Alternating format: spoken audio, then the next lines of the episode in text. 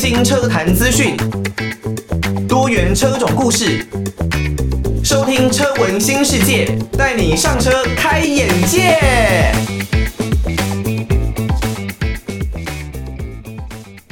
欢迎大家收听车闻新世界，带你上车开眼界。我是艾格，在这一集的节目呢，我们要来聊一下，就是在我们大概。呃，上个礼拜吧，应该是上个礼拜四左右，嗯，应该差不多那个时间，我们有聊了一下关于哦，Mazda 的 MX-5，他们电动化的一个时程大概会落在什么时候哦？在这一集的节目呢，我们会继续来跟大家讨论一下，他们工程师有没有哪一些更细一步的说法？另外呢，还有像是 Toyota 它的纯电的修旅 BZ4X。接下来在五月中过后左右就会在日本来进行上市了，也会跟大家来分享一下这一款车有什么样不同的资讯哦。那刚刚听到这首歌曲呢，是来自于猴子飞行员的游乐场。那不知道大家心里有没有自己都很喜欢的游乐场呢？小的时候啊，我们的游乐场应该比较就是局限在传统哦，大家所认知的那一类的游乐场，有一些游乐的设施等等。但是现在，对于很多长大成人的人来说呢，他们的游乐场可能是在各种不同的地方。例如，像是艾格自己呢，就很喜欢，例如在汽车里面啦，或者呢是在摩托车上面。这应该呢可以说是我最喜欢的一个游乐场哦。只是随着年纪的增长，哦，每一个人的游乐场呢，代价啊，可能都不太一样了。好，我们前呃上个礼拜四的节目有讲到了 Mazda，呃，当然它。其实，在台湾叫做马自达嘛，但是如果呢，你用这个日文的意义直接来看的话，它其实是叫松田哦，他们第二任社长松田重次郎哦，所以呢会被叫做松田。不过呢，大家还是习惯称他们为马自达啦，就随波逐，不是随波逐流，应该是说，呃，过去就一直到现在都是这样子的一个方式，那就继续的来这样子进行下去哦。那他们的这一款 MX Five。M 叉五，台湾的很多人会说它是 M 叉五啊，它是非常富有乐趣的一辆敞篷的小跑车哦。在上一集呃礼拜四的节目呢，我们讲到说，它接下来有可能会在 Mazda 的这个永续计划里面哦，所以未来有可能就是要面临到电动化了。不过现在他们的工程师呢，又特别跳出来说，他们一定会非常非常尽力的，不让他们最宝贝的 MX-5 迈向电动化的命运哦。哇，感觉非常的热血哦！听到的呢是来自于林俊杰的《黑键》。那如果呢你是透过 Podcast 的平台来收听《车闻新世界》节目的话，可能会没有办法听到完整的歌曲哦。那不过没有关系啊，现在这个时代呢，各式的影音或是音乐的平台都非常的发达，相信呢大家都比我来得更加专业哦。有兴趣的话，都可以上去找一找林俊杰这一首的《黑键》。好，那前一段节目我们有讲到了关于 MX-5 可能不会。那么快被电动化的一个消息哦，那基本上虽然在上个礼拜四的节目有讲过，但是有一些听众可能是第一次来听我们的节目，还是跟大家稍微复习一下。那就是呢，以 MX-5 Mazda 的 MX-5 这一款车在市场上面的定位，当然呢就是充满乐趣的后驱哦，敞篷，那极轻量化的一辆小跑车啊，也不到一千五百公斤的一个重量，这样子一千出头公斤的重量。如果你再去做一些轻量化的改装，哇，那你所获得的减重效果都会非常非常的棒。如果我们真的说像棉花，比方说像他们的 Elise，那真的是压到一千公斤以下，哇，那这真的是非常可怕的一个重量数字啊。但是如果你在台湾想要买到 Elise，很多业务之前还有在卖新车的时候，哦，业务这一边的报价呢，可能都会落在。哦，至少大概三百万左右啊，以进到台湾这一方面的价格来说，大概都是要超过三百。但是以台湾这一边的 MX-5 的一个售价，大概就是落在一百五左右。所以呢，你花了大概半价，那就能够买到，虽然还是比较重一点点，但是并没有差到太多的车子，CP 值应该应该是很高啦。不过当然，Elise 他们的引擎调教有机械增压，有各式的升级。所以呢，整个动力方面，这种两百多匹的动力啊，跟 MX-5 这种一百八十几匹的动力，确实还是有所差异。不过，如果你真的对于动力有很高的需求，也许呢，你可以在买到车子之后，再去微调做一些的改装，也就是说，真的你有需要的话，再去做这一些的升级，那这也许对于车主来说会是比较好的一个选择啊。所以无论如何，虽然各面向能力可能不如 Elise，但是真的总归来说，以综合评价、性价比、CP 值而言，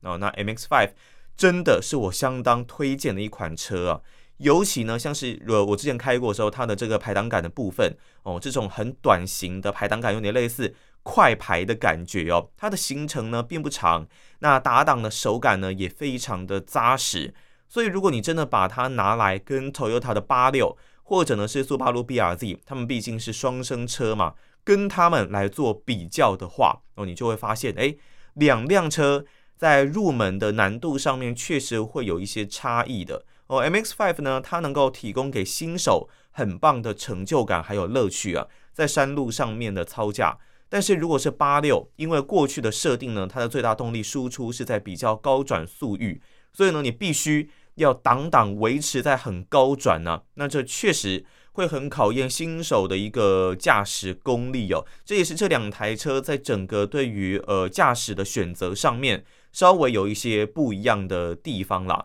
好，那 MX-5 的电动化的消息其实已经传了蛮久哦。那它在 Mazda 旗下也绝对算是一个常青的车款，在亚洲呢，跟在欧美市场哦，其实都有呃算是相当稳定的一个表现。那小巧的车身啦，加上我前面所提到的轻巧的一个重量，搭配呢汽油引擎，还有它的后轮驱动的一个设定。虽然它的马力真的不大，一百八十一匹左右吧，并不是一个很夸张的一个动力输出。但是如果你要论驾驶乐趣的话，它绝对可以说是一等一的。现在大家就很担心的是，加上电池的重量之后，它的这种轻巧，它的这种呃副驾驶乐趣的一个表现，会不会也连带着受到影响呢？如果真的要问我的话，就是这种。电池组如果真的上去了哦，安装到车上，那肯定是会影响到车体的重量哦。尤其呢，是对于像 MX-5 这种很需要车体的配重、很需要轻量化来获得驾驶乐趣的车子，呃，我们都会说 less is more，就是你如果真的是最轻量的，那你一定是能够获得更多的一些驾驶乐趣哦。你在整个呃稳定跟不稳定的感觉当中，还有因为轻量化。让它的马力重量的这个输出比肯定是会有提升的。那你如果真的把电池组给安装上去了，那说实在，你可能是势必必须要把动力给加强哦。那如果呢，动力要加强的话，你的引擎系统、你的整个动力的系统方面，都势必要经过不一样的强化跟设定。那如果真的这样子做的话，嗯，整辆车的售价，我相信是一定会提升的，因为他们的这一些成本是必须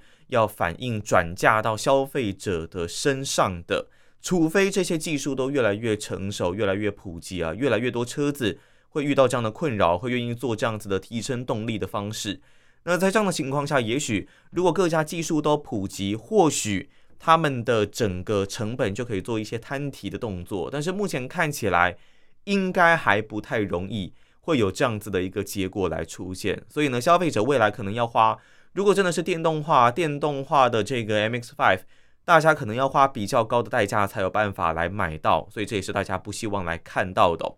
那如果真的换上纯电动力系统，甚至接下来有可能会变成四轮驱动、全时四轮驱动的一个配置啊，当然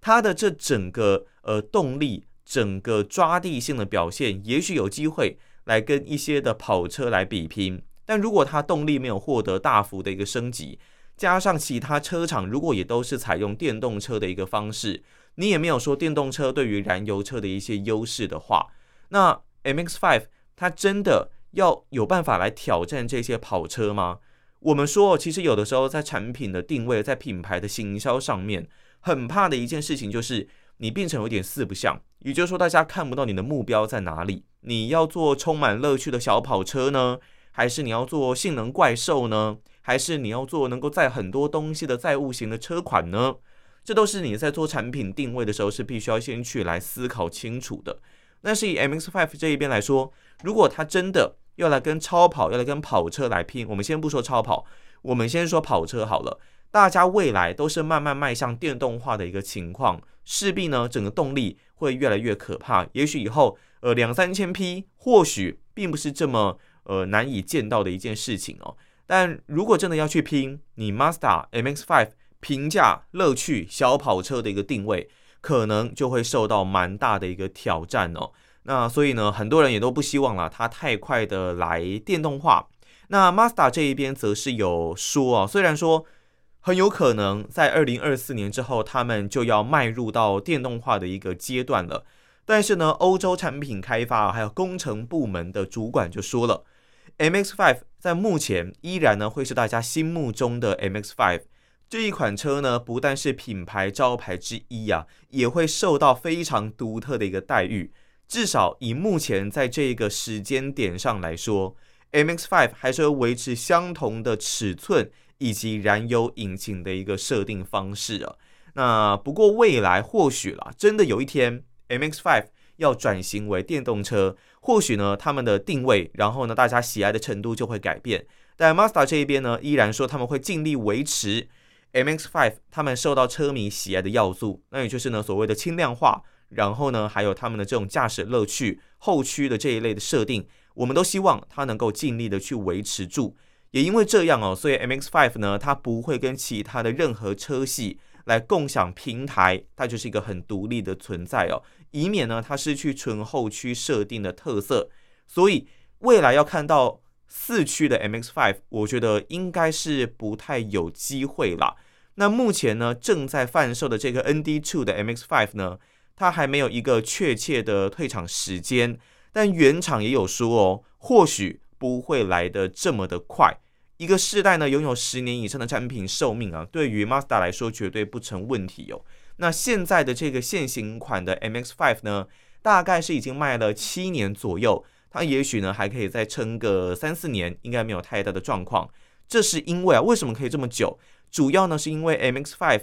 它不属于任何的主流产品。拥有着相对独特的一个定位哦，所以呢，或许在二零二四年哦，也就是说大家推测这个时间点，因为它二零一四年发表嘛，那二零一五年应该是开始大量贩售的时间点，所以至少呢，在二零二四年之前，应该不会有太多更新跟发表动作。其实能跟我们上个礼拜四所提到的，呃，这个他们确切的时间点应该是差不多，但是呃，我们在这期节目希望能够补充更多他们工程师。这一方面的说法，让大家比较不会这么担心哦。哦，来自于卢广仲刻在我心底的名字。当然，现在呢，整个汽车市场哦，甚至可以说在摩托车市场这一边，未来或许慢慢的呢，都会有要逐渐电动化的一个消息哦。这也是我们在节目里面一直所讲的，绝对会是未来的一个趋势。不过，当然受到乌俄战争的影响哦，所以像呃电动车它的电池的原料镍，或许呢受到蛮大的一个挑战。不过，这整个未来性，这整个未来的趋势呢，依然是不会改变的。我们的科技哦，我们的技术都一直不断的在进步。当然，我们也是要慢慢的向前看。不过呢，这也代表说，其实如果你现在手上可能，比方说握有自然进气。或者呢是比较传统、比较偏老车车系的车子的话，真的可以好好的保存呢。以后或许会是大家很喜欢的一些车款。那未来要慢慢迈向电动化，其实像以前这个 Toyota 的丰田章男社长就有说，如果呢我们贸然的电动化没有做好完善的一个配套措施，例如哦充电桩的设定，那呃这这个设置啦。那另外还有呢，可能在整个法规上面的一些配套，如果没有做得很完善，就来禁止，就来搬出这个禁止贩售燃油车的规定，可能会是相对比较危险的。不过现在其实 Toyota 呢，他们也发表了，他们也已经准备要推出了纯电的休旅车。目前以 Toyota 旗下，那大部分呢都还是做油电混合这样的一个车型设定。但是现在已经慢慢的要准备来迈向纯电动化的车型推出，那也就是呢，在去年底就已经有揭晓的 BZ4X 的这个纯电休旅啊，它已经呢在日本市场公开了上市的一个资讯，预定呢会在五月十二号在日本来进行开卖。那至于台湾这一边呢，可能还是要看后续和泰这一边怎么跟日本的 Toyota 这一边来谈，然后还有我们整个电动车的这些充电桩的设置以及它的通用性，到底能不能够符合各式各样的一些呃限制哦，才能决定要来做怎么样的贩售。那如果我们根据呢日本 Toyota 官方网站哦，在日本线上发表会所公开的资讯呢，预计这一辆 bZ4X。要准备上市的呢，第一批啦，会是提供比较高阶的 Z 款的车型哦。但这款车型呢，有单马达的前轮驱动，还有双马达四轮驱动等不同的选择。那在当地的定价呢，大概是六百万日币跟六百五十万日币。那如果以我来说，当然还是会希望能够有四驱的设定了。除了也许。在一些比较恶劣的路面，或者呢是雨天，可能会比较安全之外，你偶尔呢，也许还可以享受一些呃林道的驾驶乐趣啊等等的。所以，如果是我的话啦，应该还是会选择四驱这样子的一个设定哦。那你可以有更多的一些用途。以续航力而言呢，最高最高可以达到大概五百五十九公里的一个续航表现哦。在台湾这一边呢，从北开到南。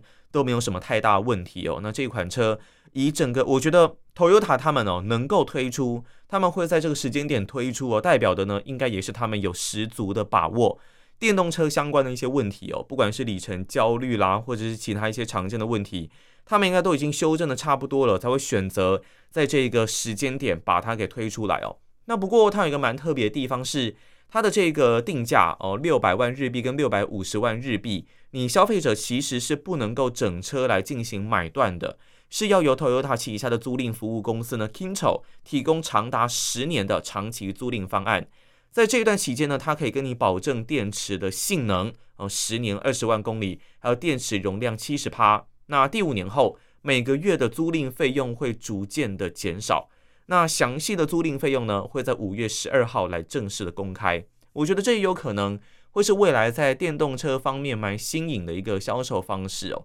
因为大家应该也都知道，电动车大家最担心的就是它的一个电池哦。如果你要常常换电池的话，你的荷包肯定是会吃不消的。那所以说，很多人会希望说能够解决电池这一方面的问题。嗯，所以呢，也推出了这样子的一个有点算是半买，不是半买半相送了，是有点租赁加购买的一个方式。可是目前还不太知道是说，呃，比方说我已经付了六百五十万日币，那接下来我还要在每个月付钱来买电池的一个保证吗？还是说我这六百五十万日币就是平均的摊提到这十年里面呢？应该是用摊提的方式啦。如果我花了钱，我还要另外再。租赁购买我的电池保证，嗯，那我觉得就可能可以接受的人会比较少一点，所以应该是车子的售价，然后再来摊提哦。我会再去查一下相关的资讯，那之后呢，再跟大家做一下回复哦。那今年一整年呢，预计的总生产跟销售的配额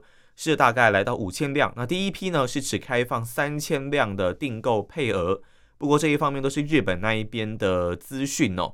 那前轮驱动的车型呢，它可以输出两百零一匹的马力，零到一百公里的加速呢是八点四秒。四驱的最大动力输出呢提升到两百一十四匹啊，零到一百公里的加速则是七点七秒。那当然，不论是前轮驱动或是四轮驱动呢，一律都可以支援一百五十千瓦的快充，那都配置七十一点四千瓦时的电池，三十分钟就可以完成。百分之八十的充电量，以台湾市场这一边来说呢，这一辆 bZ4X 目前预计有可能的时间点会是在大概呃第二季末的时候，那也就是我们在大概呃七八月份看有没有办法来看到 bZ4X 在台湾这一边来登场哦。好，那当然对于这种车型，其实我是还蛮好奇的，我在国外也有看到它的一个试驾的影片。其实整个车室的内装，还有在整个天窗、窗户的部分，都再再展现出了哦电动车的高科技感。但是你真的要说大家都能不能够完全的接受它呢？我觉得或许还需要再一些些的时间呢。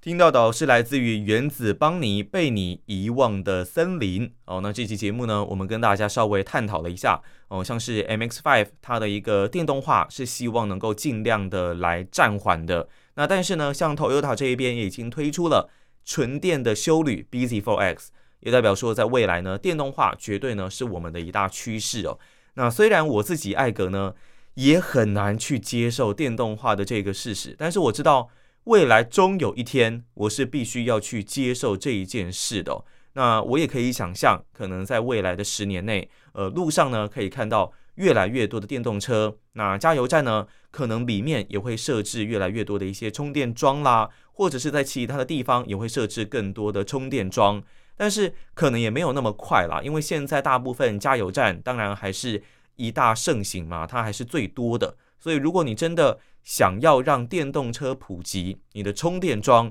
就绝对是一大的关键。像很多人买了特斯拉，很多人买了保时捷的 Taycan，它在整个充电上面，或许呢多多少少还是会受到一些的限制。不过时代的演进，我相信这应该不是什么问题了。就像我们在上礼拜四的节目有讲到，以前呢我们可能都不太能够接受智慧型手机，但现在呢已经是人手一机了。哦，所以说以后呢整个世界会变成怎么样？真的没有人知道，虽然或许会有一些不安，但也正是我们在生活中所能够找到的乐趣，不是吗？好，那以上呢是我们这一节节目内容哦。我是艾格，我们就下一集节目再见喽，拜拜。